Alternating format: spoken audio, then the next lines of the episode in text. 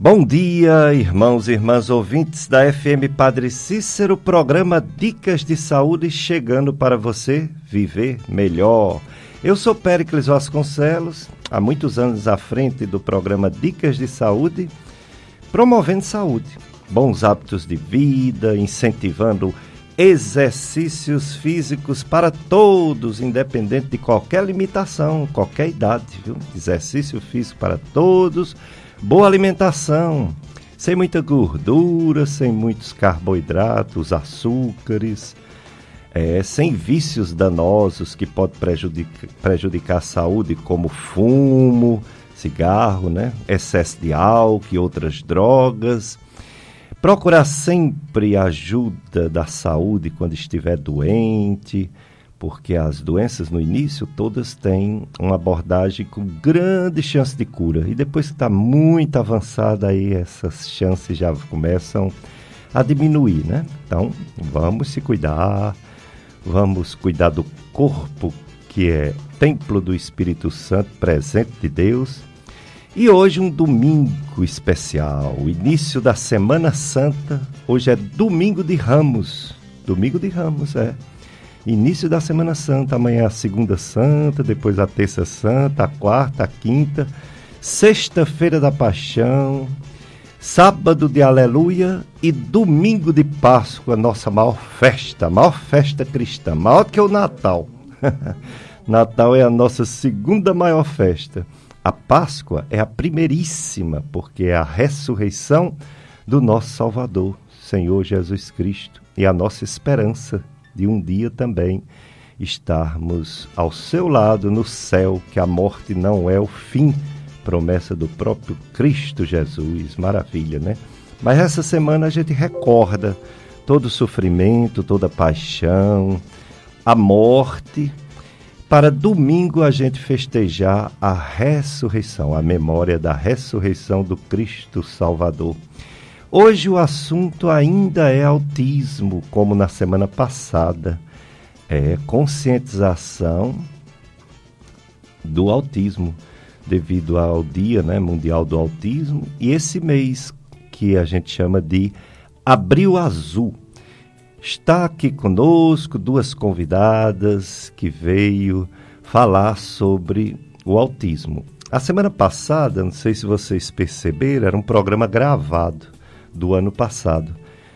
Com elas, a doutora Patrícia Bacural, com a Ana Moésia, presidente da AMA, e com a doutora é, Liliane, pediatra. Eu não pude vir fazer o programa e a gente organizou a gravação, né? Para o programa ser a gravação. Mas hoje elas estão aqui. A doutora Patrícia Bacural e a, e a Ana Moésia e vou apresentá-las nesse momento. Então você sabe, você que está em casa, você que está nos ouvindo, seja onde estiver, no trabalho. Hoje o assunto continua sendo autismo, igual como na semana passada, né? Então vamos apresentar as nossas convidadas. A Ana Moésia, ela é presidente da AMA. A AMA é uma associação, ela vai explicar, uma associação de amigos, de pessoas envolvidas na causa da inclusão do autismo na sociedade sem nenhuma restrição, sem nenhuma discriminação. É, a, a Ana Moésia está aqui conosco e ela, como eu falei, é presidente da AMA. Deixa eu pegar aqui que eu às vezes esqueço o que é a AMA. Ela vai explicar, ela vai explicar melhor que eu, sem dúvida. É, ela é mestra em educação, é, ela tem é, formação em educação física, especialista em educação especial, saúde mental e autismo, mestra em educação pela URCA, funcionária de Educação Básica em Juazeiro do Norte, Missão Velha, e presidente da Associação de Pais, Amigos e Profissionais dos Autistas do Cariri, Ama Cariri. Ela também é mãe de autista. Bom dia, Ana Moésio. Obrigado por ter aceito nosso convite. Bom dia, eu que agradeço a oportunidade. que bom, né? Que você veio, presidente da AMA. E a nossa outra convidada está aqui, a doutora Patrícia Bacural. Doutora Patrícia é médica, psiquiatra, é, já há um bom tempo aqui no Cariri. Foi nossa aluna lá da FAMED, que era UFC, né? E agora é UFCA. E a, a, a doutora Patrícia, ela, como eu falei, é psiquiatra, graduada em medicina pela UFC, residência em psiquiatria pela CESAB, HJM Bahia, residência em psiquiatria da infância e adolescência também pela CESAB Bahia, médica assistente do CAPS Infantil de Iguatu, preceptora da residência de psiquiatria de Iguatu, é o ESP Rede, e tem, daqui a pouco ela vai falar do consultório aqui, na Imédica. É a Imédica ou é Imédica? Imédica. Imédica.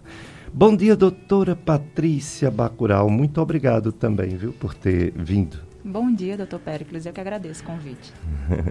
então, hoje o assunto vai ser autismo e todas as coisas que parecem com ele, porque às vezes você fica pensando, será que é, será que não é? Então elas vieram falar sobre isso e também deixar claro que não é doença nenhuma, viu? É uma condição, é um, uma, vamos dizer assim, uma característica de uma pessoa, como tem tantas características, né? O ser humano tem ser humano alto, baixo, é, de várias cores, de vários temperamentos, né? Também existem é, seres humanos com atitudes, vamos dizer assim, comportamento, comunicação diferente. Elas vieram falar sobre isso. Vamos começar com Ana Moésia nos falando sobre o AMA. Há quanto tempo, como começou a funcionar o AMA e como funciona até os dias de hoje essa associação AMA, Ana Moésia? É, a AMA Cariri é uma associação sem fins lucrativos, né, de caráter beneficente, assistencial, com sede em Missão Velha, mas ela tem cunho regional, então a gente dá assistência né, às famílias da região do Cariri. E ela foi fundada em 2015. Então, um uhum. grupo de mães, né, de pais que enfrentavam dificuldades nos atendimentos dos seus filhos, né? Esses pais que a gente foi conhecendo nas salas de espera uhum. das terapias, se uniram com profissionais que também são sensíveis à causa e nós fundamos, né, a Macariri. Aconteceu em Missão Velha uma audiência pública na época com o promotor doutor Nivaldo. Ele foi bem sensível e a gente conseguiu, né, lotar a Câmara Municipal de Missão Velha para tratar sobre autismo. Então, dessa audiência pública surgiu a ideia e a força para fundar. E esse mês agora de abril a gente vai estar completando sete anos de fundação. Então, o nosso trabalho ainda consiste primordialmente em conscientização, porque a gente percebe ainda muito preconceito, muita discriminação, né, muita negativa ainda de autistas em escolas, em espaços públicos. Então, são vários depoimentos né, que nos chegam todos os dias. Falta ainda terapia né, com é, é, a, os profissionais qualificados e, e formados, né, como se diz, com, com terapias com, que têm evidências científicas, então que são o que é comprovado que realmente vai dar certo com aquele autista.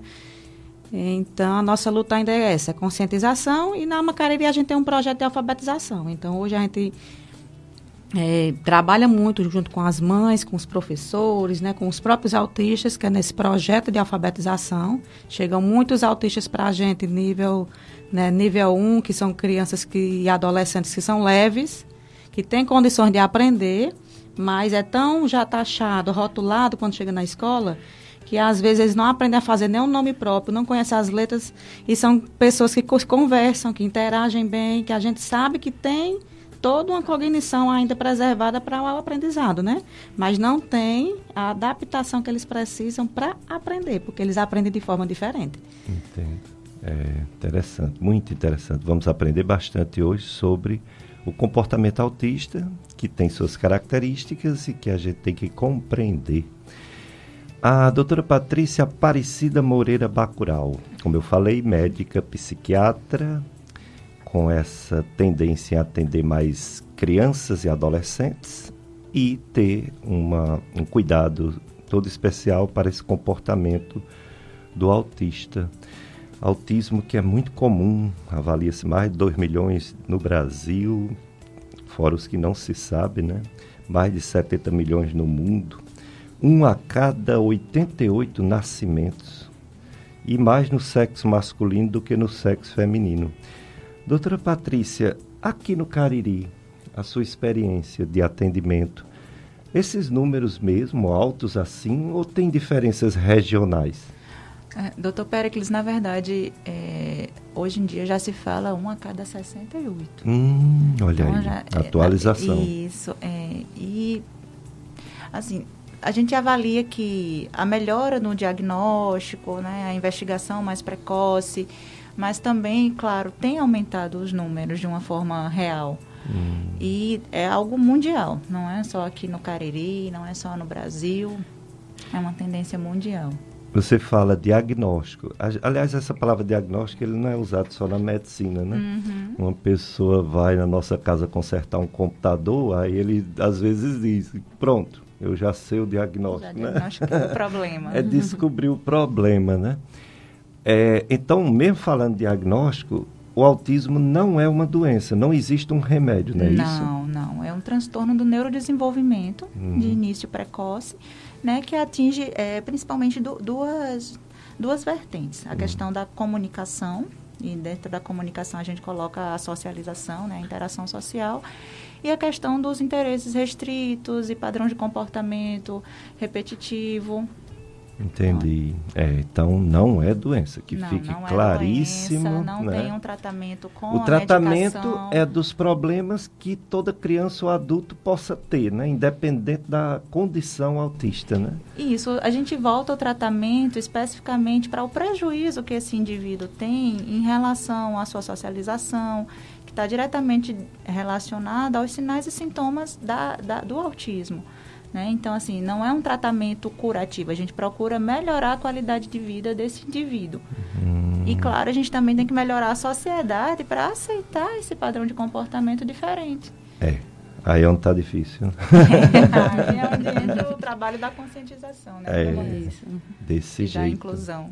Já está no, a nossa live, então você que está em casa, que está nos ouvindo, nos ouvindo pela rádio Padre Cícero, a rádio que educa e evangeliza, se você quiser também nos ver, é possível. Você coloca FM Padre Cícero 104,5 no Facebook. É, você abre o Facebook, coloca FM Padre Cícero 104,5, você vai nos ver e pode indicar esse programa para as outras pessoas que estão em casa, que ainda não acordaram, né? Ou que moram em outra região, moram em outra, outra cidade, e você quer que essa pessoa também escute, e você pode passar, ela vai ficar, a live vai ficar no ar, se não der nenhum problema técnico, vai ficar por muito tempo.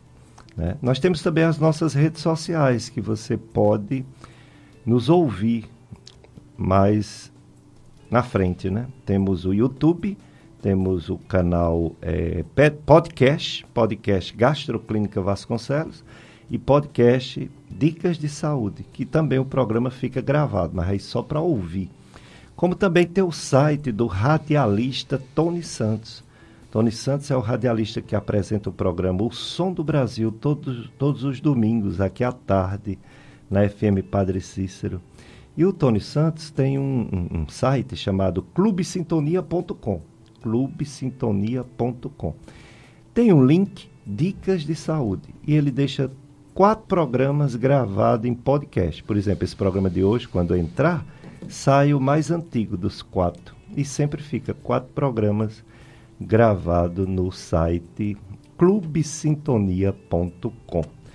Então, olha aqui o pessoal já entrando na live. Sandra Souza, Marlene Almeida, bom dia para vocês.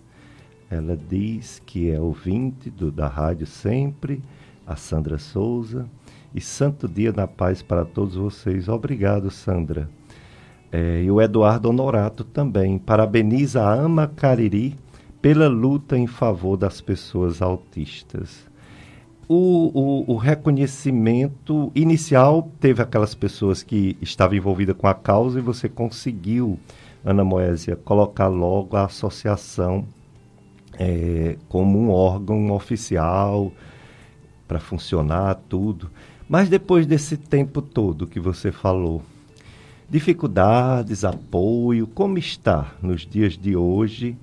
É, agora a gente teve esse problema da pandemia que vocês tiveram dificuldade né, durante dois anos, né?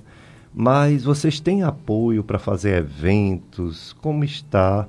Você até me falou uma live que você participou recentemente.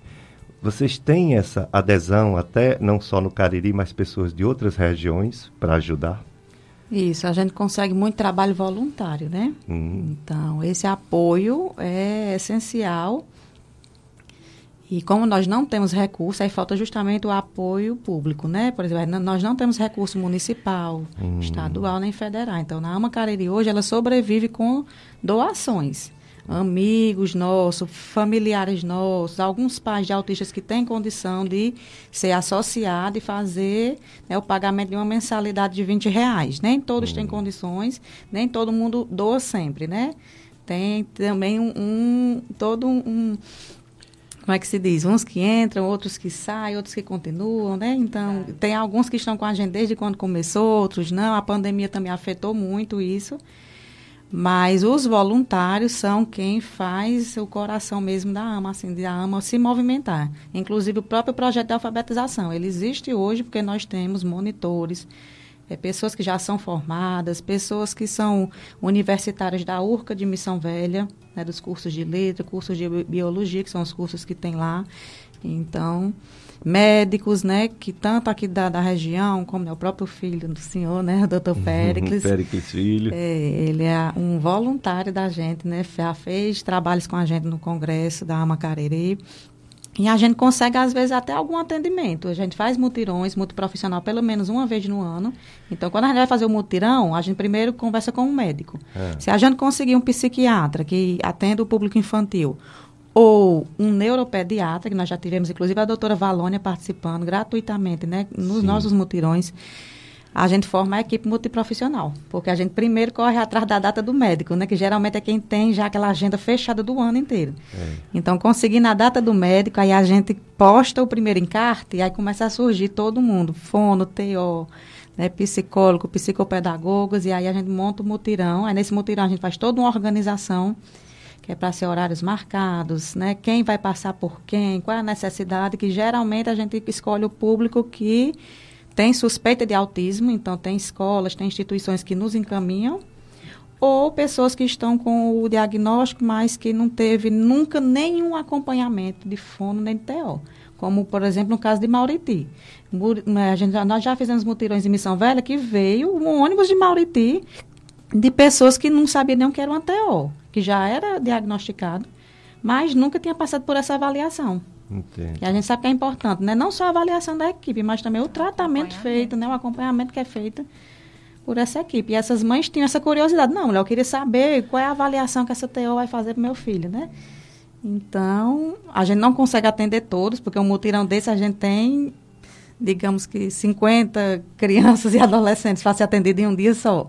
Então a gente vai priorizando e, e, cada um vai passar por quatro ou cinco atendimentos, né? Porque tem dentista, tem advogado, tem muitas famílias também com dúvidas nessa área do direito, né? BPC negado, inclusão escolar que não é feita, cuidador que não é colocado, né? Então a gente acaba também montando uma equipe nessa área jurídica para estar dando orientação às famílias. Hum, entendi. Pois é, domingo de Ramos, estamos aí, Semana Santa semana de maior oração, conversão, penitência, reconciliação com os irmãos, reconciliação com Deus, para domingo festejar o dia mais importante da cristandade, o domingo de Páscoa, que na verdade não é só um dia, né? É o tempo pascal, são várias semanas. Mas o domingo de Páscoa é o próximo domingo, de hoje a 8 e vocês fiquem atentos que a gente vai passar toda a programação aqui da rádio, da Paróquia Sagrado Coração de Jesus e outras paróquias também. E não só da Semana Santa, mas outros eventos tradicionais das paróquias. Como, por exemplo, Nossa Senhora de Fátima, em parceria com a Paróquia Santo Antônio, a Associação Católica do Movimento Nossa Senhora de Fátima, em parceria com a Paróquia Santo Antônio em Barbalha, convida para a tradicional caminhada com Maria, que acontecerá, eu acho que essa, deixa eu ver, é, dia 1 de maio, 1 de maio, né, dia do trabalho, feriado. Concentração na Igreja do Rosário, no centro de Barbalha, às 4 horas da manhã, com percurso até o sítio Cabeceiras, na Capela Nossa Senhora de Lourdes, encerrando com uma missa campal. O tema será Por fim, meu imaculado coração triunfará. Deve-se deve -se ir de máscara, levando seu álcool gel, leve sua família e convide outras pessoas, vão em caravana mais informação pelo telefone 99287 5424. 99287 5424, apoio FM Padre Cícero. E assim tem várias, vários eventos relacionados. Agora mesmo, 9 horas, né? Está acontecendo a procissão de ramos em várias paróquias, praticamente em todas as paróquias de igrejas católicas do Brasil e do mundo. Aqui também, Paróquia Sagrado Coração de Jesus. E aí, quando o pessoal vai de procissão até a igreja, chega na igreja, aí tem aquela missa que faz todo, toda a liturgia da Semana Santa, um resumo de toda a Semana Santa hoje, domingo de Ramos.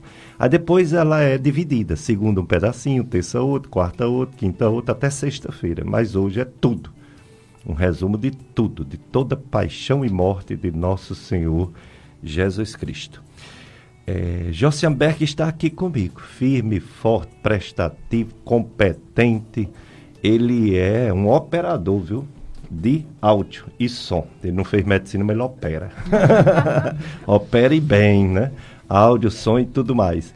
Vamos para o nosso primeiro bloco de apoio cultural, Josiamberg. Depois a gente mais entrevista com Ana Moésia e a doutora Patrícia Bacural sobre a conscientização do autismo Abril Azul.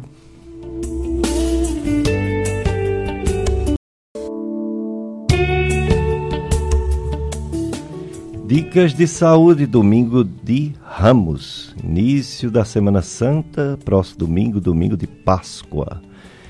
E muitos eventos, a gente já começou a falar, vamos continuar falando. Ajude-nos a celebrar a Páscoa no oratório, é, Oratório Padre Cícero, Oratório Padre Luiz Cassiano.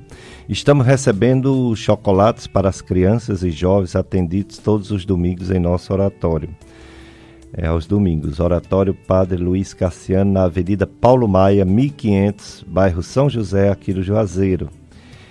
É, você pode fazer essa doação é, presencial ou você pode telefonar, né? Tem o o Fernando José, o telefone é 88 9979 12086 9979 Fernando José. Ou envie um Pix, que aí facilita pelo você mandando o Pix, o pessoal pode comprar esse material sem precisar você levar, né? Mas você pode levar também. Aí o Pix é da Maria de Lourdes Fernandes Nascimento. Maria de Lourdes Fernando Nascimento, a nossa querida Lourdinha, esposa viúva de Joaquim Isidro, nosso grande amigo Joaquim Isidro. Então, Lourdinha, ela coloca o CPF 387 914 393 53. 387 914 393 53. Aí você envia o, o Pix, né, o, o valor que você quer doar, para o oratório Padre Luiz Cassiano. É, tem vários é, é, eventos e várias programações. É, por exemplo, franciscana aqui no Juazeiro, né? O Juazeiro tem inúmeras paróquias, cada uma organiza-se para fazer a Semana Santa, né? E a gente vai divulgando aqui. Vamos divulgar também Nossa Senhora nossa Senhora de Lourdes, Nossa Senhora das Dores, no centro, aqui mesmo, né? Sagrado Coração de Jesus.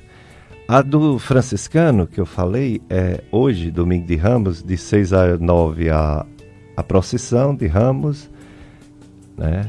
9 horas a celebração da missa de Ramos e à noite também, 19, 19 horas.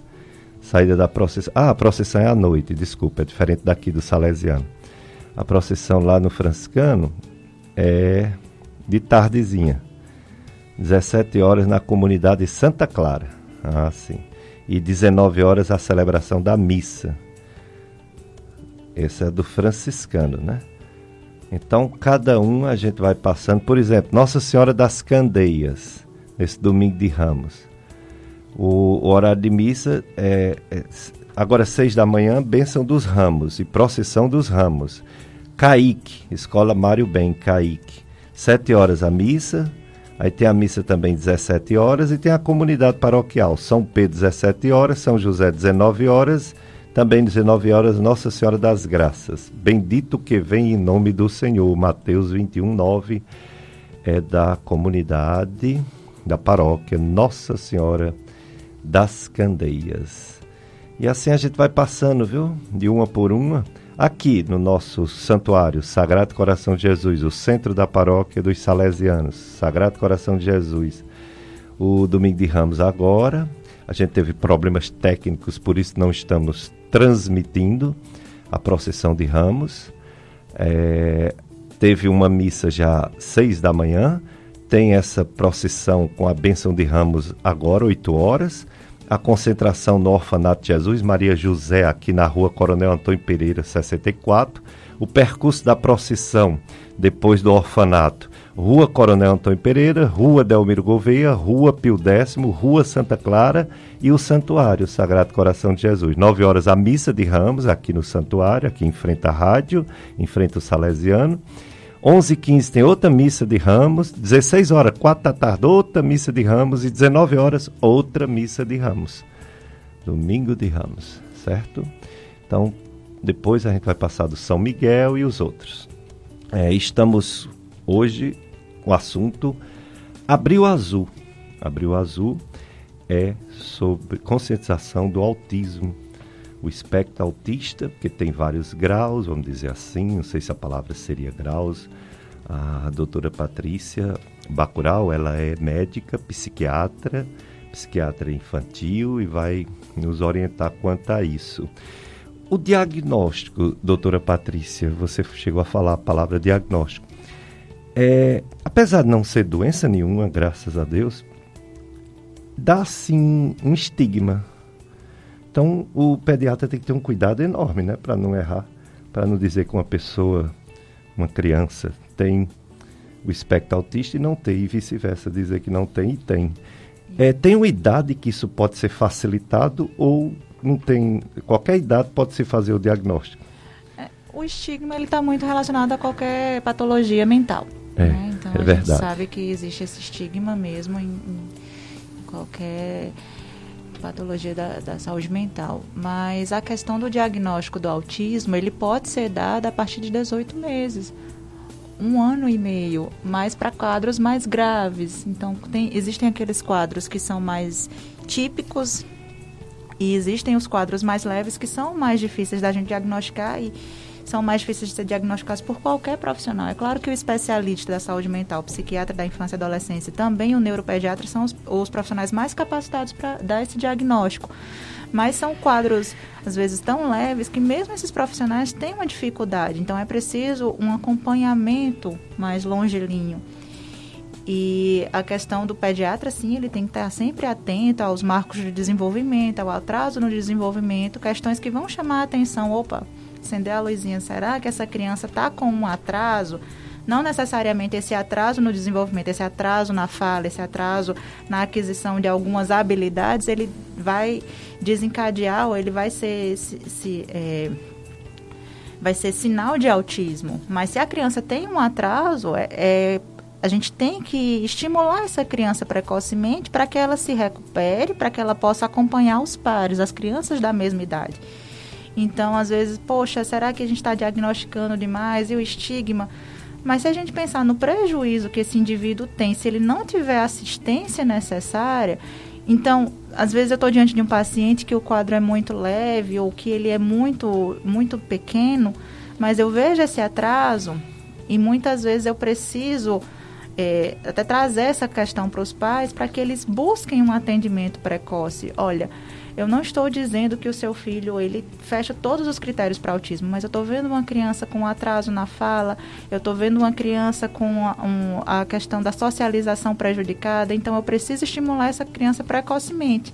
E às vezes, para ter acesso a esses estímulos, a gente precisa realmente dar, é, é, trazer esse assunto à tona. É claro que nenhum pai está preparado para receber um diagnóstico como esse às vezes eles entram na negação e acaba prejudicando muito mais a criança. Então é realmente algo muito delicado de se trazer, mas o prejuízo diante do atraso no, na assistência é muito maior. Então, eu sempre digo, olha, vamos estimular, pode ser que mais na frente eu esteja errada, mas eu prefiro pecar pelo excesso de cuidado e depois você voltar com o seu filho totalmente equiparado aos demais, às outras crianças da mesma idade, do que eu ser negligente. Então, se você suspeita, seja educador, seja o pediatra, às vezes é um vizinho, um familiar que tem contato com outras crianças com atraso no desenvolvimento e sinaliza, então busque ajuda de um profissional adequado para começar já os estímulos. Entendo. Então a gente tem que trabalhar realmente esse preconceito. Uhum. E, poxa, não adianta eu negar, eu esconder o elefante, cobrir com a toalha e dizer que ele não está ali eu tenho que correr atrás do benefício para essa criança, para ela se desenvolver. É verdade. Então, não retardar todos os estímulos que podem ajudar ao desenvolvimento né, da criança. É, o pessoal participando aqui da live, o Carlos Gletson, desejando boa semana para a gente, para você também e sua família, Carlos Gletson. A Ângela Liberato, ela de, manda bom dia para Ana Moésia, bom dia para todos, parabéns a Macari pelo belíssimo trabalho, parabéns pelo programa, doutor Pérez, obrigado, Ângela Liberato. Ela também, ela, não, é o, deixa eu ver aqui, para não misturar as pessoas. Ah, minha querida amiga, doutora Maria do Céu, pediatra, Doutora Maria do Céu Figueiras de Menezes, ah, mora no meu coração. Maria do Céu, tudo bom com a senhora? Ela está assistindo o programa, aplaudindo o programa. Muito obrigado, viu? Doutora Maria do Céu. Graziela Gonçalves também está acompanhando. Ela disse que é o assíduo do programa. Obrigado, Gracielia. É, e quem faz uma colocação é o Eduardo Honorato ele faz uma colocação, acho que depois que a Ana Moésia falou a questão da dificuldade, né, ele diz assim: é preciso que o poder público em todas as suas esferas e que a sociedade tenha um olhar holístico, panorâmico e humanizado para os direitos que as pessoas autistas possam, pra, possam ter para serem beneficiadas com as políticas de inclusão dentre as quais estão a educação, onde poderão estudar em escolas regulares de ensino fundamental e médio, públicas e particulares, e ainda, caso seja necessário, poderão ter um acompanhante, um acompanhante especializado. Tudo que é, Ana Moesa começou a falar e ainda falou em off aqui, né? Uhum. Com a doutora Patrícia, coisas que o público não ouviu, mas que você pode repetir agora essa conversa que a gente teve, essa dificuldade baseado nessa, nesse comentário do ouvinte Eduardo Honorato. Eu quero agradecer, né, Eduardo Honorato. Ele, na verdade, ele é vereador no município de Missão Velha. Olha aí. Participa ativamente de todas as ações que envolvem a questão do autismo. Inclusive, Missão Velha é pioneira em leis. Leis que asseguram os direitos dessas pessoas com autismo, né? Não só do autismo, mas também das pessoas com deficiência. Então, essas minorias, né, que são chamadas, né, minorias, são grupos tão grandes, né, mas que ainda são chamadas de minorias, uhum. ele sempre está buscando isso. E Missão Velha né? A Ângela é a mãe de autista de Barbalha. Então, assim, Missão Velha, a gente não, embora a AMA não tenha um recurso ainda municipal, mas esse ano a gente teve a participação de prefeito na AMA Cariri, querendo escutar nossa demanda. Né? Missão Velha está com prédios públicos iluminados de azul, inclusive a prefeitura municipal. Então, as mães dos outros municípios, elas ficam também sonhando em ver isso no seu município, porque é conscientização, né? Conscientização Exato. é isso, é a gente, às vezes é uma besteirinha, uma luz azul, mas que para aquela família, para aquele público, eles se sentem valorizados, né? Porque sabem que está chegando aos pouquinhos, né? Essa conscientização. Então, o Eduardo, ele chega muita demanda para ele, de famílias, porque é em todos os municípios da região do Cariri, né? A dificuldade para colocar esses meninos na escola. A mãe, quando chega e diz: Meu filho tem autismo, e chega já com laudo. Ao invés da escola receber dizendo: Ah, mãezinha, tudo bem, pois é assim, assim que a gente vai fazer com ele, elas passam né, um sofrimento eterno, porque geralmente já começa os olhos, né, os fringir de olhos assim, a testinha enrugando de quem atende, a mãe já dizendo que não tem vaga, que não está preparada, e muitas vezes é de forma educada, não é aquele não expulsando, abrindo a porta e mandando embora, uhum. mas é dizendo que não tem, que não está preparada, que na escola não tem professores, não tem material, que seu filho não vai ficar bem aqui porque nós não estamos preparados, procure outro lugar. E aqui na região do Cariri, esse ano de 2022, foi recorrente em todos os municípios. Os maiores estão batendo recorde, porque as mães colocam mesmo, a gente tem vários grupos, a gente participa de grupo aqui de Juazeiro, de Barbalha, de Crato, de Brejo Santo, de Caririaçu, Farias Brito, então é vários lugares. Tem municípios circunvizinhos que nem é Cariri, mas que é circunvizinho nosso, né? Que nos procuram também, Pernambuco, Paraíba. Então, a gente tem grupos grandes, mistos também com pessoas de várias né, locais. E é recorrente, demais, demais, assim, causa uma aflição, porque a pandemia passou, a gente pensava que as pessoas iam mudar um pouco, falava muito disso, né? Ah, todo mundo agora vai aprender a se humanizar, porque foi uma perca muito grande de muita gente conhecida, né? A gente sofreu muito com essas mudanças, mas os autistas, né, as pessoas com deficiência estão sendo ainda mais discriminadas, né? Estão em casa, passaram dois anos da pandemia sem fazer nenhuma intervenção e agora que é para voltar para a escola, que as famílias pensaram que não, agora tudo bem, vai dar certo, não está dando. Um montão está em casa ainda porque não teve essa oportunidade de voltar presencial. É, que coisa, né? Está aqui conosco também na live a Lucimar Silva da Costa, bom dia. O Eduardo Honorato, vereador, ele diz que a intervenção precoce é fundamental para o sucesso na comunicação, socialização, coordenação motor e outros aspectos do crescimento da, das crianças com autismo. Temos que debater cada vez mais o tema, é isso mesmo, vereador Eduardo Honorato.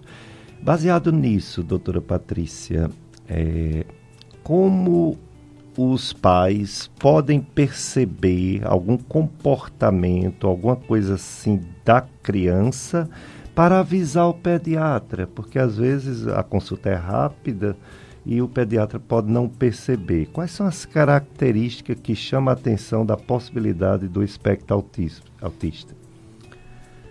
É, doutor Pericles, então, são aqueles dois pilares que eu falei inicialmente, a questão da dificuldade na comunicação e na socialização e a questão dos interesses restritos e comportamentos repetitivos. Hum. É claro que existem sinais assim, é, são sinais e sintomas, não existe assim um sinal e sintoma patognomônico. A criança não falou, ela é autista. Não, existem outros transtornos que também podem prejudicar a fala, como por exemplo um distúrbio específico da linguagem, a gente chamava de DEL antigamente. Então, às vezes, a criança ela tem um problema na comunicação, mas é, é, na, na, qualidade dessa comunicação, ela tem uma intenção de se comunicar e não consegue. E não necessariamente isso quer dizer que ela é autista. Agora, tem outros sinais e sintomas que a gente pode prestar atenção, por exemplo, a dificuldade de olhar nos olhos. E às vezes é uma coisa muito precoce. A mãe está amamentando e percebe que o filho não faz essa troca de olhar com ela. Às vezes ela diz: ah, o, o olhar do meu filho parece que a, me atravessa ele não me olha diretamente, ou eu chamo o nome dele, ele não atende, a gente vai investigar se essa criança tem um déficit auditivo. Não, não tem déficit auditivo, porque ele, quando é alguma coisa que interessa, ele presta atenção. Então, ele não, não atende ao chamado do nome, ele, se, ele não se comunica diretamente. Às vezes, aquela criança bem quietinha, que fica o tempo todo no cantinho dela, não gosta de brincar com outras crianças. Às vezes, crianças do próprio convívio, os irmãos, os primos que estão sempre ali, ele não gosta, não gosta de um toque ou tem uma dificuldade na alimentação, só gosta de comer determinados alimentos, ah, tem alimentos, não suporta barulho. É claro que são sinais e sintomas que vão chamando a atenção, mas é preciso realmente ter essa avaliação do especialista, porque também nem tudo que a gente lê se encaixa naquele paciente, né? Cada, cada criança ela tem independente de estar dentro do espectro, ela vai ter as suas características peculiares, as suas próprias características, e a gente precisa avaliar o todo. Ah, o meu filho não, não, não atende quando eu chamo o nome dele, então ele é autista. O meu filho não está falando, então ele é autista. Não, a gente tem que olhar se tem várias características. A gente tem que ver também qual é o meio que essa criança está inserida, se ela está fazendo uso abusivo de eletrônicos. A babá eletrônica ela é, ela é gratuita, mas ela prejudica muito o desenvolvimento da criança. Ela retarda esse desenvolvimento. Você está dizendo, Patrícia, que usar a TV e o celular causa autismo? Não, de forma alguma. Eu estou dizendo que as crianças estão sendo pouco estimuladas, especialmente nessa pandemia.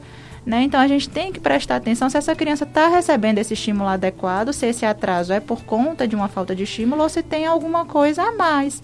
E sempre acolher a demanda dessa mãe. Gente, a mãe não vai chegar no seu consultório procurando cabelo em, em, cabeça de ovo, não. Se ela está dizendo que tem alguma coisa estranha com essa criança dela, então observe.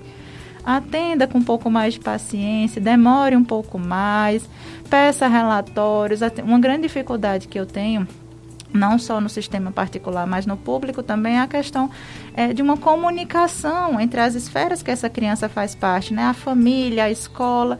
Muitas vezes a escola ah, leva para o psiquiatra porque esse menino tem alguma coisa, mas não me diz como é o comportamento dessa criança na escola. E criança se comporta diferente em ambiente diferente. Não vai ser em uma meia hora no, no, no, público ou uma hora e meia, duas horas no consultório particular que eu vou conseguir flagrar aquele comportamento, né? Então me escreva alguma coisa, me descreva como é o comportamento dessa criança. Às vezes nem os próprios pais conseguem trazer informações porque passam o dia todo trabalhando e a criança fica à mercê da televisão, da avó, que às vezes também está muito ocupada. Então, é preciso juntar várias informações, examinar bem essa criança, às vezes ter mais de uma consulta para poder fechar um diagnóstico, especialmente nos casos mais leves. Tanto que hoje em dia a gente tem visto aumento do diagnóstico também nos adultos. Né? Aqueles adultos que passaram despercebidos, que trouxeram muito sofrimento ao longo da vida, né? que eram vistos, ah, não, mas fulaninho é só estranho, ah, ele é só reservado, é muito quietinho. E quando você vai conversar com essa pessoa, você vê que é um, um autista que trazem um prejuízo muito grande.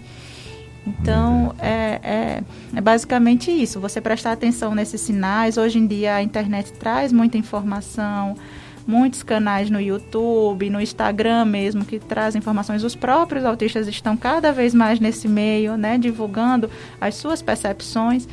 E a gente tem que prestar atenção nesses sinais e sintomas mais precoces, saber que uma mesma criança ela pode começar a apresentar alguns sinais e sintomas e depois esses sinais e sintomas desaparecerem, surgirem outros, né?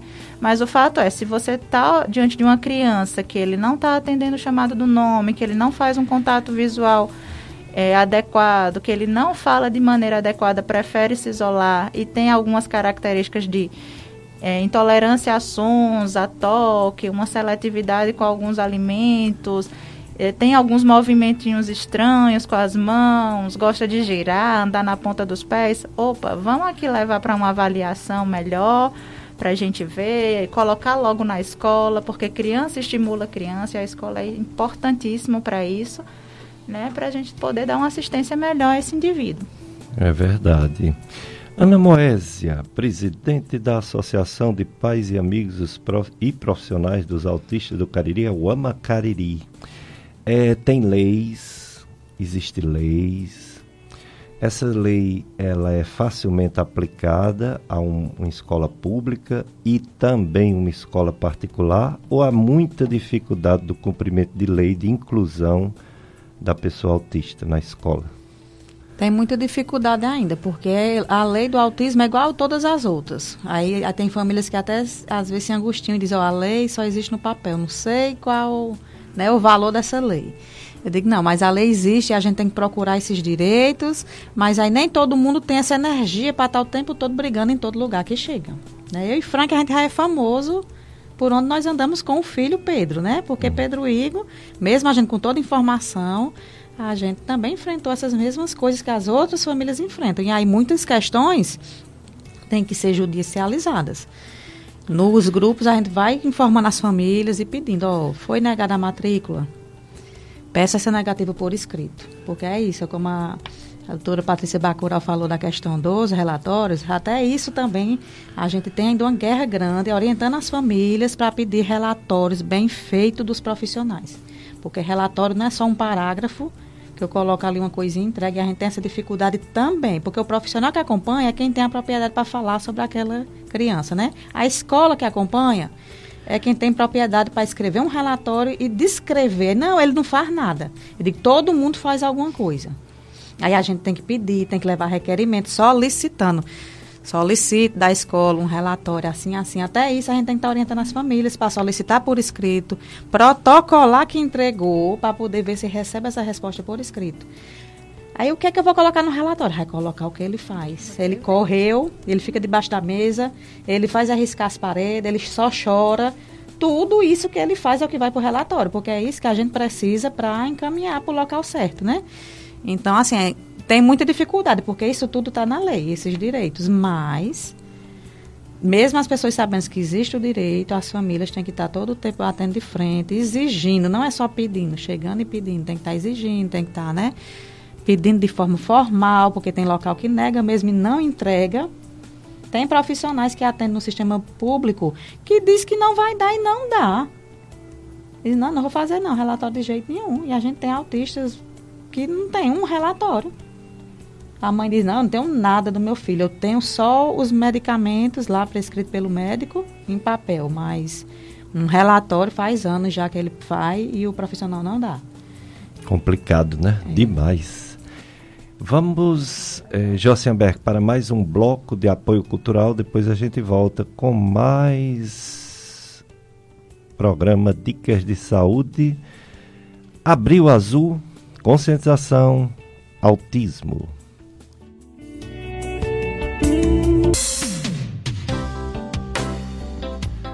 Dicas de saúde domingo de Ramos, é, na sua paróquia, na sua comunidade.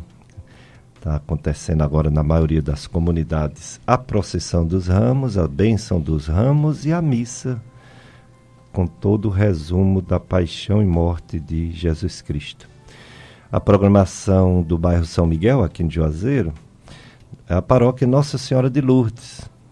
A igreja de São Miguel é a paróquia Nossa Senhora de Lourdes. Oito da manhã, início da Capela Santa Gilda, na rua Pedro Cruz Sampaio, a procissão. E o roteiro pela rua Pedro Cruz Sampaio, rua João Correia de Oliveira, Avenida Doutor Floro, Rua Santa Isabel, Rua São Francisco e a Igreja Matriz, que é conhecida como Igreja de São Miguel.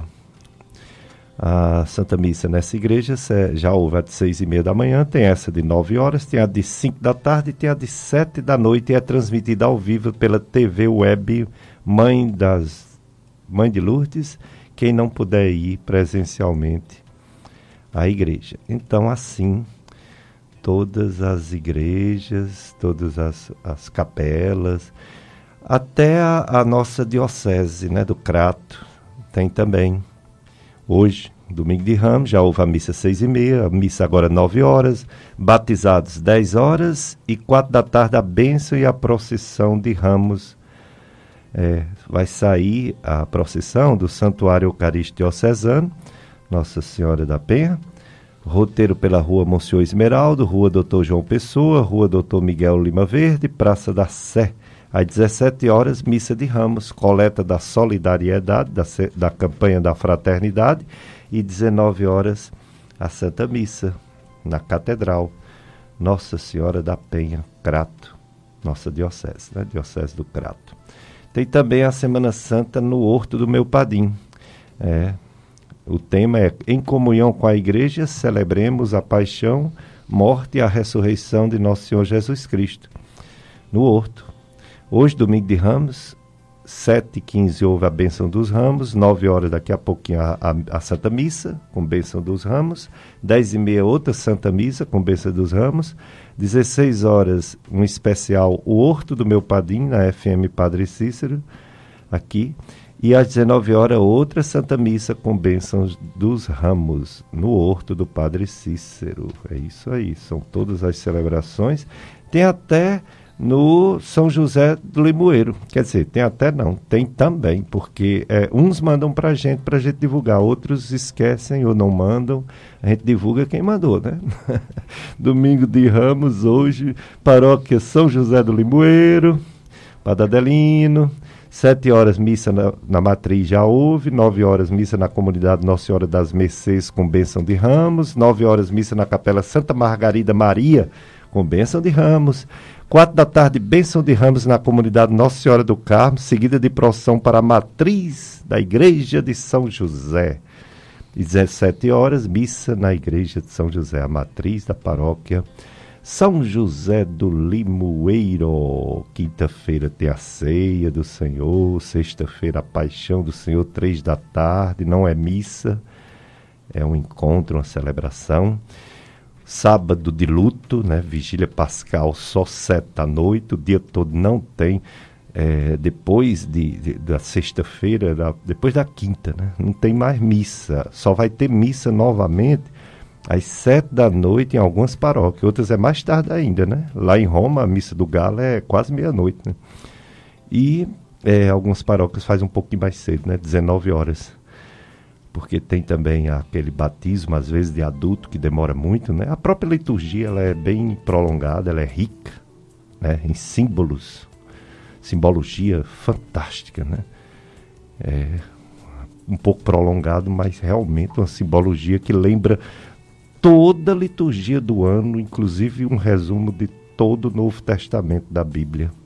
Maravilha. E a Páscoa? A Páscoa é próximo domingo, dia 17.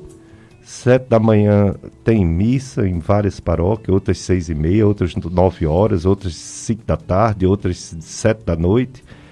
É, graças a Deus a gente tem um país, um estado, uma cidade, uns bairros bem cristãos, né? bem católicos, que celebra com fidelidade todas, todos os eventos, principalmente o principal, principalmente o principal é redundante, a Páscoa da Ressurreição.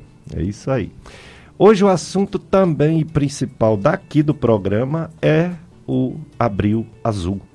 Abril Azul, conscientização, espectro autista, conscientização sobre o autismo eu vou perguntar à doutora Patrícia Bacural, médica psiquiatra infantil, é, sempre existiu o autismo, a gente sabe. Por que, que agora é tão falado? Seria só a conscientização mesmo, o empenho das pessoas em fazer a inclusão dos autistas, que não é doença, então tem que estar tá na escola, tem que estar tá no trabalho, tem que estar tá em todo canto. Ou está aumentando? Outra pergunta: existe um motivo, uma causa ou não existe para o autismo? Então, doutor Pericles, acredito que as duas coisas, né? Então, a, a, a gente tem melhorado na questão do diagnóstico cada vez mais precoce, a própria divulgação da informação também tem facilitado isso, mas os números de, de casos também têm aumentado. É, a questão da da, da gênese, da origem, o que é que causa autismo, como todas as questões de adoecimento mental, de patologias mentais, a gente não tem uma causa específica. Nós sabemos que o componente genético ele é muito importante, mas também o meio ambiente. Então, é, a questão da genética ela é importante se você tem um, filho com diagnóstico que está dentro do transtorno do espectro autista. Então, a chance de você vir a ter um segundo filho também dentro do espectro, ela é bem maior em relação a famílias que não não têm esse diagnóstico, não só do autismo, mas também de outros transtornos mentais, como, por exemplo, a esquizofrenia, transtorno bipolar. Então, se tem um histórico de adoecimento mental, tem uma questão genética relacionada, são vários genes relacionados, então não existe um gene específico. Ah. Existem hoje os estudos trazem mais de 100 genes relacionados ao autismo, a esquizofrenia, transtorno bipolar. E além da questão genética, a questão ambiental também, né? Então, é, por exemplo, é, as mulheres estão tendo filhos cada vez mais tarde. Não só a idade da mãe, mas a idade paterna também influencia, tá, gente? Não é só a mãe, não é só o fato da mãe ter uma idade maior na gestação, mas o pai também. a questão também da, da exposição ambiental, por exemplo, agrotóxicos, fatores alimentares, tabagismo, uso de substâncias psicoativas durante a gestação também são fatores de risco. Né? Então, eu estou falando de fatores de risco, não estou dizendo que eles são determinantes hum. para o adoecimento, Entendo. mas que as pesquisas mostram correlações. Né? A questão também, a gente tem que ver que hoje em dia a, a, a, a, medicina melhorou muito, evoluiu muito. Então, crianças que antes elas não sobreviveriam, hoje em dia elas já têm uma maior sobrevida. É, gestações, crianças prematuras, extremas, baixo peso. Então, essas crianças elas estão tendo uma melhor sobrevida e também são fatores de risco para o desenvolvimento de transtornos do neurodesenvolvimento geral, não só o autismo. Hum, então, além de uma prova um provável aumento de diagnósticos, tem a questão mesmo da conscientização que o pessoal praticamente escondia, né? As famílias escondiam com medo dessa criança ser discriminada na sociedade, né? E não dá para esconder porque a criança sofre, né? Ela tem que estar tá no meio das outras crianças.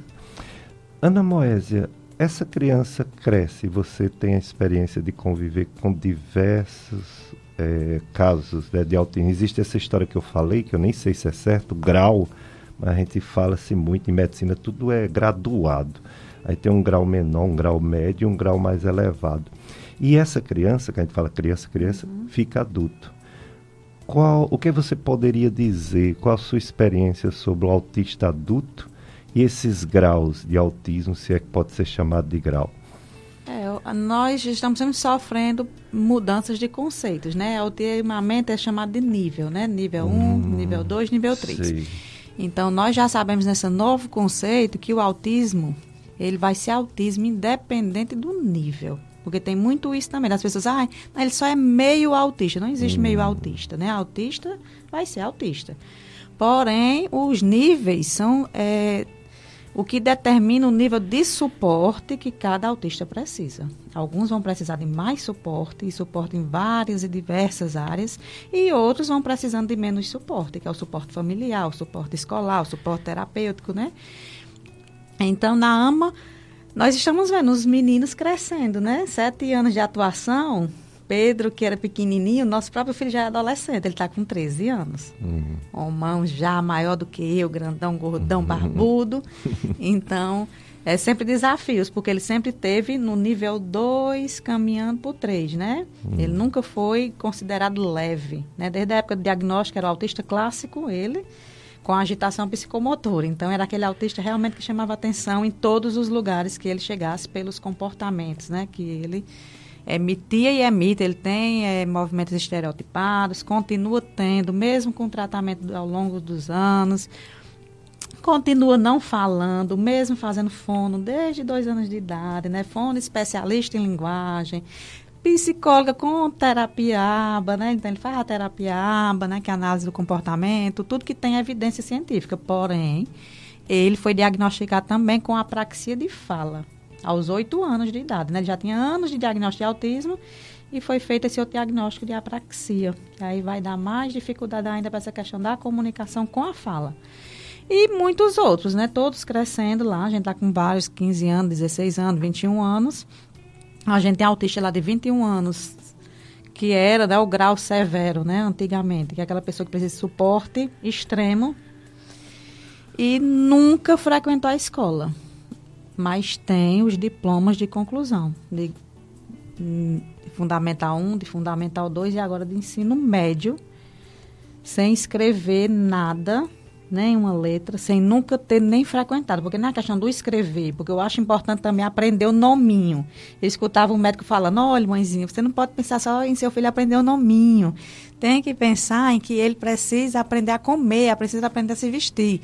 Mas eu me preocupava com isso também, não, mas eu também quero que ele aprenda o nome. É. Né? Eu acho que é possível, vamos adaptar. Né? E meu filho escreve o nome. Faz cópias, faz tudo, mesmo tendo essa limitação que ele tem ainda na questão da comunicação, né?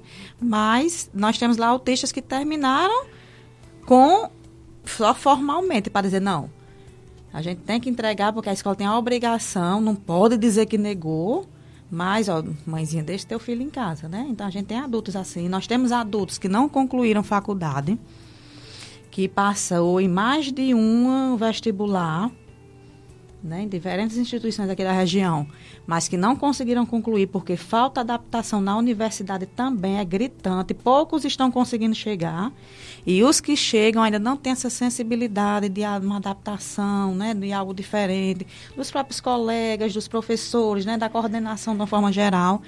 Então a gente tem exemplos assim né, de adultos que têm vontade, que têm habilidades, mas que não estão conseguindo ainda encaminhar, né, aqueles sonhos, porque não existe ainda essa cultura de incluir, né? A gente estava conversando aqui em off e a doutora Patrícia falando, não, mas a inclusão é para todos, né? A educação é para todos. Não era para a gente estar tá nem falando em inclusão, porque a educação já disse que é para todo mundo. Para quem chegar lá, né? Os professores têm que estar preparados para todo, todos, né? Nós é que temos que nos adaptar a essas pessoas que vão chegando com suas necessidades, até porque todos são diferentes, né? Mas, infelizmente, a gente ainda está nessa luta da inclusão, que tem que colocar, que a gente tem que ajudar. E nosso trabalho vai ser, vai continuar sendo esse, eu acho que ainda por alguns anos, né? Que é essa conscientização mesmo, né? Das pessoas irem mudando a forma como vai recebendo esses adultos para que eles tenham funções, né? Sejam funcionais, que a ideia é essa. Hum. Né? Que aqueles meninões, eles tenham funções. As meninonas, que também o autismo também é das meninas, né? Uhum. Embora seja o diagnóstico seja ainda diferenciado por causa das características também, né? Que às vezes aparecem de uma forma diferente. Mas que essas pessoas tenham funções, que eles aprendam a conviver só, não só na família, porque as pessoas estão jogando muito para a família. Ah, a família não aceita. Minha gente, ninguém aceita porque ninguém quer. Ninguém engravidou dizendo, ah, eu sonho em ter um filho autista. Não. A gente sonha em ter um filho que venha o mais saudável possível, que venha sem nenhum tipo de transtorno. Hum. Pelo menos os depoimentos que eu escuto de todas as mães é esse, né? Exato. E aí esse, esse diagnóstico, né, que é esse laudo que as pessoas querem ainda com o nome laudo, causa um sofrimento. Não só na mãe, mas no pai, na família de uma forma geral, nas avós, que são as super protetoras dos netos, né? Então, causa ainda muito sofrimento. E aí a sociedade também tem que abraçar, não é só a mãe sozinha e a família dentro de casa prendendo eles e guardando como era antigamente, né? Dentro de um quarto, amarrado ou com uma grade para não sair. Hoje em dia não, tem que estar em todos os lugares, né? Lugar de autista é em todo lugar, é um dos lemas da revista Autismo, né, desse ano. E eu vi muitos eventos aqui da região do Cariri com essa camisa, lugar de autista em todo lugar com essa marcazinha lá nas publicações, eu não vi nenhum autista no evento. Uhum. E os autistas devem estar nas palestras, devem estar em todos os lugares, realmente. Vai fazer um evento para autista? Convida autista para estar tá lá. Ai, mas é porque ele se mexe muito, ele dá gritinhos, Ai, ele não sei o quê. Sim, mas é, é o jeito dele de ser, né? Claro. Então, esses autistas têm que ser convidados para os eventos que estão falando sobre eles, né? É um lema também das pessoas com deficiência. Nada sobre nós sem nós. Então, que esses autistas sejam convidados, sejam em qualquer idade. E aqui no Cariri tem um montão de autistas que pode estar contribuindo de alguma forma dentro das limitações Maravilha. deles, né? Exato. Acrescentado, doutora Patrícia? Ah, só porque eu fiz a minha formação em Salvador, então lá tem um projeto chamado Fama, que eu assisti a palestra da mãe que criou esse projeto, achei muito interessante, porque ela disse que quando recebeu o diagnóstico do filho, ela pensava que era um diagnóstico terminal. Poxa, eu não conheço nenhum autista adulto, meu Deus, será que meu filho vai morrer depois que fizer 13 anos? E aí ela, ela falando assim que, poxa, o autista adulto, ele vira turista de casa, porque ele faz aquele turismo de, da sala para o banheiro, do quarto para a cozinha, porque ele fica muito restrito só ao ambiente familiar, como a Ana Moesa destacou. Né? Então a gente tem que trabalhar a inclusão na escola, na universidade, no mercado de trabalho, porque essas pessoas têm muito a contribuir. Inclusive isso que a gente vê como algo é, como uma dificuldade, como um problema, na verdade é uma característica que pode ser muito bem utilizada em determinadas profissões e situações. Então, é a questão da gente realmente trazer mais informações, diminuir o preconceito, aceitar essas pessoas da forma como elas são e entender que elas têm muito a contribuir para a nossa sociedade para o nosso desenvolvimento como um todo.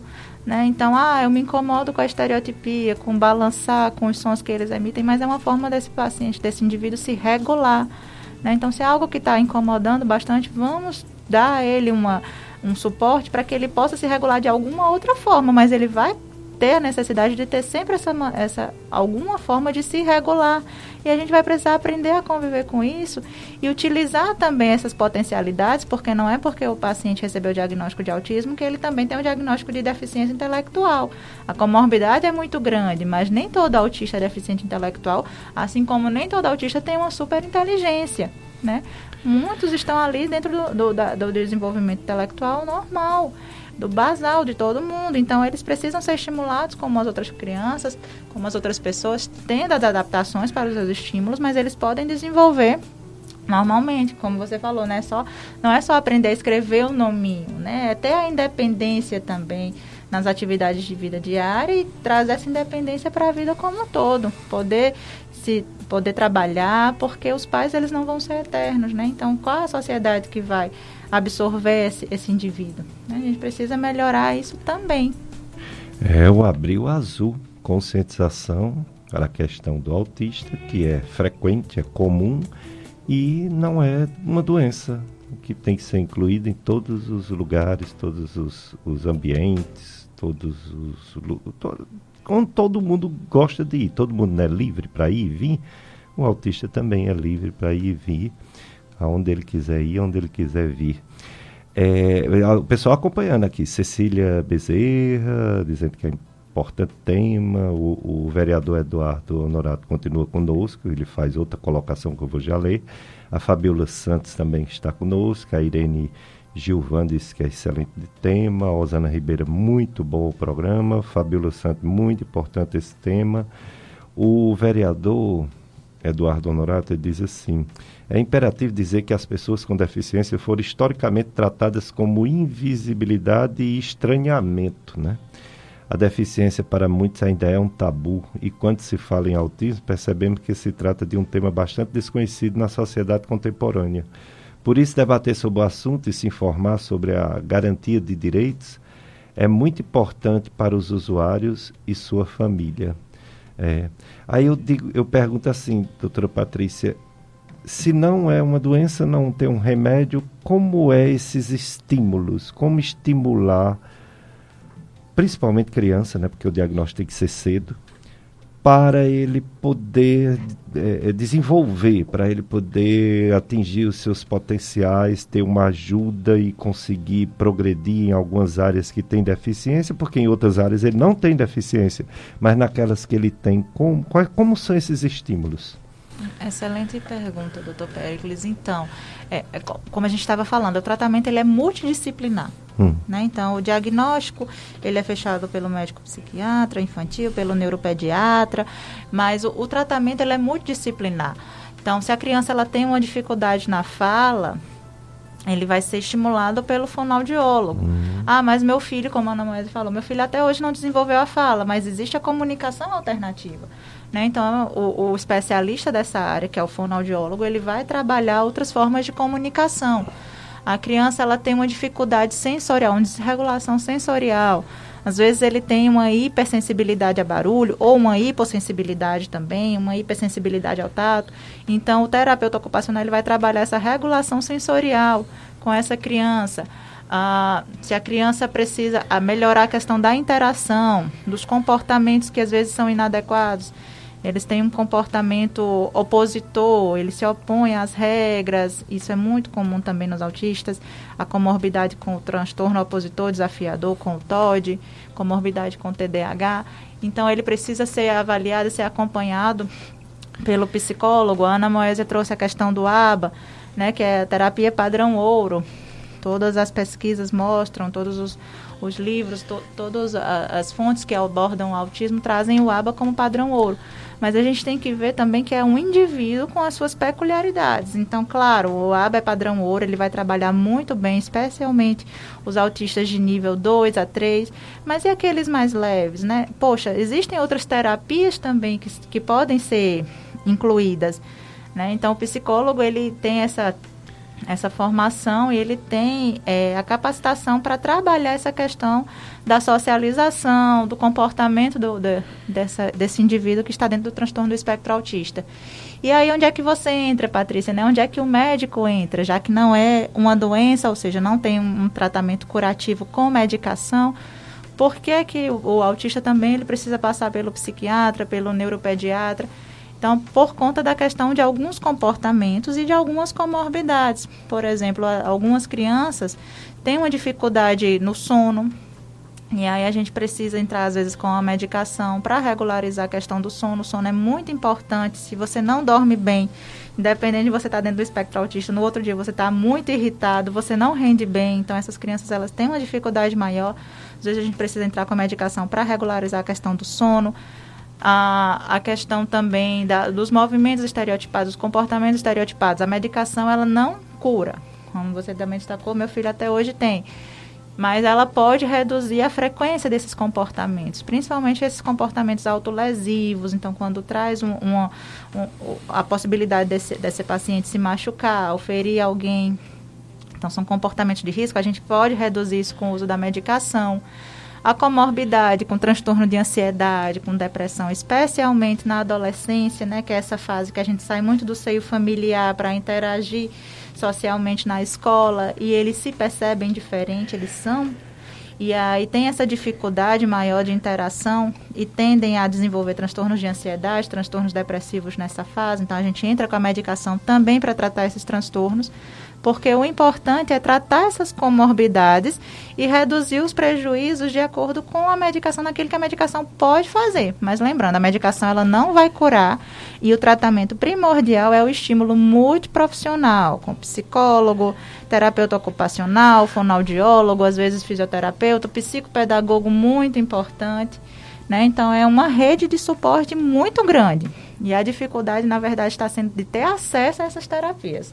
É, essa é a dificuldade, né? De é, os gestores e as pessoas que são proprietários de escolas, proprietários de estabelecimentos que recebe o público em geral, ter a consciência de que todos têm direito a participar como todo, com outras pessoas, independente de ter um comportamento e uma maneira um pouquinho diferente é, lá na faculdade a gente tem aquela herança de, de presença, de chamada, de falta. Aí tem um professor que ele me disse uma frase que me deixou marcado e me ensinou muito. Eu perguntei, professor Fulano, que é o coordenador do módulo, né, do semestre, a frequência dos alunos. Eu não faço frequência não, professor. Nunca fiz nem nunca farei. O interesse é de cada um. E cada pessoa tem uma pessoa falta, ou ele está passando por um problema, ou ele está sem interesse naquele dia. Então, não vou cobrar. Então, isso me ensinou muito. É uma bobagem esse negócio de querer que as pessoas tenham um comportamento igual, né? E a sociedade, às vezes, exige isso. Mas vamos para mais um bloco de apoio cultural, Josenberg. Depois a gente volta com mais Abril Azul.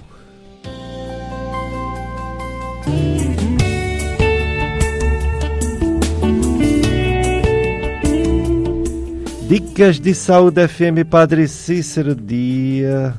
É, primeiro dia da Semana Santa, dia de Ramos. E uma hora, daqui a pouco, depois da missa, uma da tarde, tem um programa especial sobre a Semana Santa com o Denilson. Então você é convidado a aprender, conscientizar também, viver a fé de uma forma consciente, né? E não só porque os outros dizem que existe, mas de uma forma realmente consciente. Então, uma da tarde, um programa especial sobre a Semana Santa, para se preparar bem para a Páscoa, próximo domingo, 17 de abril, Páscoa do Senhor Jesus, nossa Páscoa também. Toda vez que uma pessoa quer mudar, ele está fazendo uma Páscoa. Páscoa é passagem, passagem de uma vida para outra, passagem do erro para um acerto passagem de uma mentira para uma verdade, né? Isso é muito importante. Estamos aqui nesse abril azul falando sobre autismo. A doutora Patrícia Bacurau é médica psiquiatra infantil e a Ana Moese é presidente da AMA Cariri, Associação de Amigos Profissionais envolvidos com a causa do autismo, causa de inclusão social. E é, no caso do, dessas questões todas de políticas públicas, Ana Moésia, existe a lei, mas muitas vezes a lei não é cumprida. Existe a lei, mas as pessoas encarregadas de dirigir, por exemplo, uma escola, ou dirigir um, um, um evento social, eles não respeitam a lei. Exige um laudo para aquela pessoa receber um atendimento é, especializado. O que falar sobre essa questão, principalmente da política pública, para que a lei seja cumprida em relação à inclusão do autista? É, o que a gente percebe assim que falta ainda um olhar sensível, né, para realmente é, disponibilizar maiores investimentos, né? Em todas as esferas a gente percebe que ainda é muito precária a forma como é investido recurso para capacitar os profissionais. Quando a gente fala em rede pública, né, eu sou funcionária né, pública em Missão Velha na área da saúde, aqui em Juazeiro na área da educação, e a gente percebe muito isso, que falta investimento nessa área ainda. É muito precário, não chega projetos específicos, não chega né, os, os cuidadores, os mediadores, então a gente precisa tá pensando nessas políticas públicas mais efetivas que possam estar tá promovendo né, essa, essa lei. A lei do autismo é uma lei que não é tão antiga, né? Meu filho já era grandinho quando surgiu a lei do autismo, que foi em 2012 só, né? Que é a lei do autismo, que é a lei Berenice Piana, 12.764, né? Então, essa lei foi quem disse, né, quem, quem colocou que o autismo é considerado deficiência, que nem todo mundo ainda gosta desse termo, né, de, ah, não, mas é uma pessoa com deficiência? Não, é só uma pessoa, um jeito único de ser. Mas para que o autista tivesse direitos, ele precisou ser incluído na lei. Isso. Né? Ele é considerado deficiência. Então, a partir do momento que ele foi considerado pessoa com deficiência, todas as leis de inclusão que já existiam, o autismo, né? A pessoa com autismo passou a fazer parte. Então, é o benefício, né? O BPC. Aí também tem muita desinformação ainda. Às vezes tem pessoas que o benefício é negado porque tem uma cama box em casa, porque tem uma TV. Então ainda tem isso, essa questão da gente saber orientar essas famílias, né? Muita gente que precisa mesmo, que não trabalha porque não tem quem fica com o filho, né? O filho está em casa porque a escola não recebeu. Então, a gente sente falta ainda de ter essas escolas que realmente recebam, sabendo que é a obrigação e que precisa se adequar e se adaptar. Não só dizer, ah, seu filho está matriculado. Eles estão, muitos recebem a matrícula, mas não recebem o aluno. O aluno está matriculado, mas não está frequentando a escola, está em casa, os anos passando, recebendo não, os certificados de conclusão de Fundamental 1, de Fundamental 2, e sem nunca nem ter pisado na escola. Isso aí também não está certo, né? Aí diz, não, a lei não funciona. A lei não funciona porque não está sendo regulamentada, feita da forma correta, né? E essas políticas públicas é que vai ajudar nisso. É pensar, são estratégias, né? A gente tem que unir os gestores, né? Os gestores municipais, que não vai ser no caso só o prefeito, mas é, é diretores, né? Coordenadores, quem está nessa área para poder pensar o que, que é que nós vamos fazer para mudar nossa realidade. A gente tem que adaptar. Né? O conteúdo vai ser o mesmo, mas tem que ter adaptações. O que é que vai ser? Como é que vai ser essas adaptações, né? O que é que é importante ser feito? Então, tem que estar tá sentando. Não adianta ser só aquela regrinha chegando na escola que não. Né? É Todo mundo precisa de suporte. Às vezes o próprio diretor precisa, né? Aquele professor que está lá precisa de um suporte. Então a gente claro. tem que estar tá investindo nisso, em capacitação, em formação, para que em que isso, isso seja constante, todos os anos ter esse pensamento voltado para isso, né? Exato. Exato. E a pandemia, hein? Oh, desde quando começou essa desgraça, eu digo aqui aos domingos, eu trago notícias ruins e notícias boas, notícias boas e notícias ruins, todo domingo. Notícia boa é porque realmente diminuiu bastante. Aqui no Juazeiro do Norte houve uma morte ainda essa semana, Semana passada também houve uma. Não tem mais nenhuma pessoa internada com Covid, tem só um é, isolado na residência, isolamento social. Mas também a gente sabe que o povo não está mais testando, né? Que agora a gente está na época da chikungunya e da dengue. Então o pessoal não está fazendo teste pensando que a doença acabou. Notícia ruim: o Ceará aumentou como um todo, 45% de morte em duas semanas, 45% de aumento. Houve uma diminuição por várias semanas, um, mais de um mês. mas agora deu uma subidinha. Quando estabiliza, ou, ou sobe ou desce, né? E deu uma subida, 45%. No Brasil todo continua caindo, mas é ainda uma quantidade de mortes que deixa a gente muito triste. 154 mortes dia média. Todo dia morre em média 154 pessoas de Covid-19. Está diminuindo, mas ainda é demais, né? 154. Casos novos, mais de 20 mil, 20.833 em média dia. Está diminuindo, tá, mas não acabou, né? Fica bem claro que não acabou. É, as vacinas continuam sendo aplicadas, graças a Deus, nas pessoas. As pessoas que são vacinadas têm menos possibilidade de pegar e menos possibilidade de pegar os casos graves. Não acaba totalmente as possibilidades, mas diminui. Nós já temos é, 160, mais de 161 milhões de brasileiros que receberam pelo menos duas doses, mais de 75% da população. E ao menos uma dose, mais de 82% da população, que significa 168, 176 milhões de doses aplicadas. Em criança, mais de 11 milhões de crianças receberam, que é mais de 53% das crianças da idade determinada para vacinação. E aquela terceira dose, principalmente para profissionais de saúde e idosos, nós já temos mais de 57% da população, é, que significa mais de 81 milhões de doses. Então, é aquela história, né? É, a gente está num momento bom, acabou a terceira onda, mas ninguém garante que não vai ter uma quarta onda no futuro. A Organização Mundial de Saúde colocou dois, duas possibilidades, uma boa e uma ruim.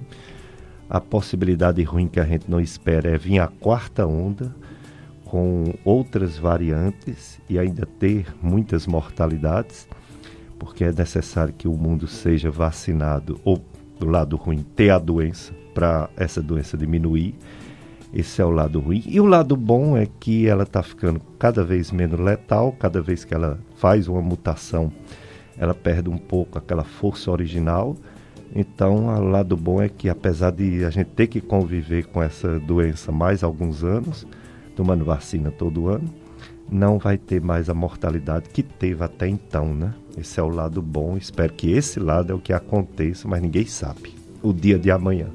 Sabemos que moramos no, no planeta vírus, que tem Covid-19, que tem chikungunya, que tem dengue, que tem zika, que tem influenza, que tem tudo, e que se a gente tiver cuidados higiênicos, não se expor demais, pode ser que a gente consiga passar por mais uma pandemia que o mundo já teve várias, essa é mais uma, e que infelizmente muita gente se foi e muita gente está aí firme, forte, sobreviveu porque teve ou a vacina, ou pegou a doença e sobreviveu, ou está tendo os cuidados para não pegar. Então a gente estimula as pessoas a continuarem tendo cuidados, cuidados como pessoas que antigamente gripavam muito, testemunha que nesses dois anos gripou menos, teve menos alergia por uso de máscara.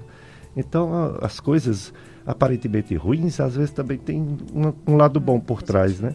Um lado positivo. Muita gente está se beneficiando com essa história de máscara, de lavar bem as mãos, álcool gel. Isso, essa higiene é fundamental. Então, voltando para o caso do autismo, doutora Patrícia. Essas políticas públicas, elas incluem as políticas de saúde pública, né? É, e aí vem o problema. Para fazer esse estímulo à criança autista, precisa de uma equipe multidisciplinar. Sim. E aí, como fica? Tem essa equipe multidisciplinar em todo o SUS, em todo o Brasil, em todas as cidades, todos os, os, os, os, como é? os CAPs, não. CAPs Saúde? Infelizmente não, professor. É, doutor Pericles, ah, o acesso à equipe multidisciplinar ainda é muito restrito né? Por exemplo, Crato não dispõe de equipe multidisciplinar pelo serviço público. É, trabalhava lá recentemente, saí há pouco tempo. Iguatu, que eu trabalho no CAPS infantil, a gente tem uma equipe, mas também é uma equipe muito pequena, porque a demanda ela sempre supera a, a oferta da, da equipe multidisciplinar. Não é aquela questão, ah, passa pelo psiquiatra uma vez por mês, uma vez a cada dois, três meses. A equipe multidisciplinar tem que ter o, o, o, auxílio, o trabalho constante, tem que ser semanal. Então a gente vê, ah, se conseguir quinzenal, meu Deus, já dê graças a Deus que você está tendo um suporte maior. Tem crianças em locais que conseguem uma vez no mês. Gente, o que é que uma fono, 20 minutos uma vez no mês, consegue fazer de estímulo para uma criança, um psicólogo? Né? Então tem que ser um estímulo constante, semanal, às vezes duas, três vezes por semana. E lembrando também do suporte familiar, porque o familiar é o coterapeuta. Não adianta eu levar meu filho na fono, no psicólogo, no TO e em casa também não trabalhar com ele, não fazer esse estímulo constante. É, infelizmente, a saúde pública ainda deixa muito a desejar pela oferta de profissionais, os salários são baixíssimos, a carga horária é altíssima, a quantidade de profissionais ela é inferior à, à demanda e assim não, não é necessário que a criança tenha só o diagnóstico de autismo para ser incluída nesses profissionais. Se você está diante de uma criança com atraso no desenvolvimento, ele já tem que entrar num centro de estímulo. Né? Então, se a partir do estímulo essa criança se desenvolver bem, ótimo. Mas se ela persistir com alguns atrasos e for fechado realmente o diagnóstico de autismo, então ela vai ter que continuar a ser estimulada. Mas a rede pública ainda deixa muito a desejar. Nós não temos é, o acesso a esses terapeutas multidisciplinares, não, infelizmente. Falo com propriedade das cidades que eu já trabalhei e das que eu tenho contato, e eu sei que a rede ainda é muito falha. É, é muito triste essa situação e poderia melhorar e é para isso que existe uma associação como a AMA e a conscientização das pessoas, né? Esse vereador tão bem formado, né? E que luta pela causa. Estão aqui conosco também a Regiane Batista Berson, acompanhando a live, a Joselena Belém, a Roberta Silva, a Ângela Liberato também ainda está conosco. É, e tem uma uma, uma indagação, Ana Moésia, nossa amiga Cecília. Ela parabeniza o programa, excelentes informações, mas ela questiona assim: a agressividade na criança autista não é consequência da forma como ele é tratado? Lógico, né? Isso. É, a agressividade não é um, um, como é que se diz, a característica, né? Não é sintoma, característica de autismo. Isso. A agressividade, ela vem conforme os estímulos que é feita, a questão justamente dessa intervenção precoce, essa intervenção, né, que de, deve ser feita multidisciplinar, e às vezes, como ele não é compreendido, ele usa a agressividade para se comunicar de alguma forma. Por exemplo, meu filho, ele tem alguns é, é, momentos de alto, né, agressividade, às vezes ele se bate assim nos ombros, e é quando ele não é compreendido. É. Ele às vezes quer alguma coisa, a gente não compreendeu ali na hora o que é, e ele dá umas pancadas assim na mesa, se ele estiver sentadinho.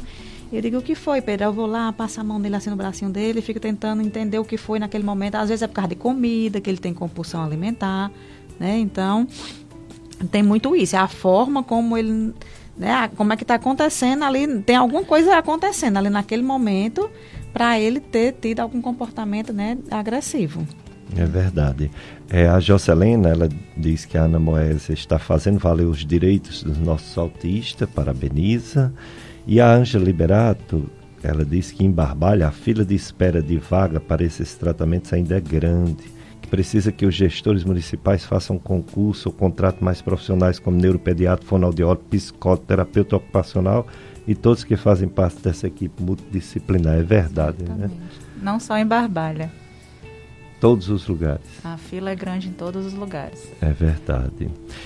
Doutora Patrícia Bacural, fala um pouco de sua vida profissional. Eu sei que você tem essa causa de coração do, do, na criança autista, mas você é psiquiatra, psiquiatra infantil. Onde você atende? Quando é, como é que uma pessoa pode se aproximar, fazer uma consulta, tirar dúvidas com você? É, Atualmente no serviço público eu trabalho no CAPS Infantil em Guatu, né? Lá eu, eu atendo as crianças, crianças e adolescentes com patologias psiquiátricas gerais, não só autistas. e também sou preceptora dos residentes de psiquiatria, porque lá existe a residência de psiquiatria. E aqui na região do Cariri, o meu consultório fica em Juazeiro, no prédio da Imédica, na, na clínica Neuromais, a clínica de doutora Cristina Alencar, excelente neuropediatra.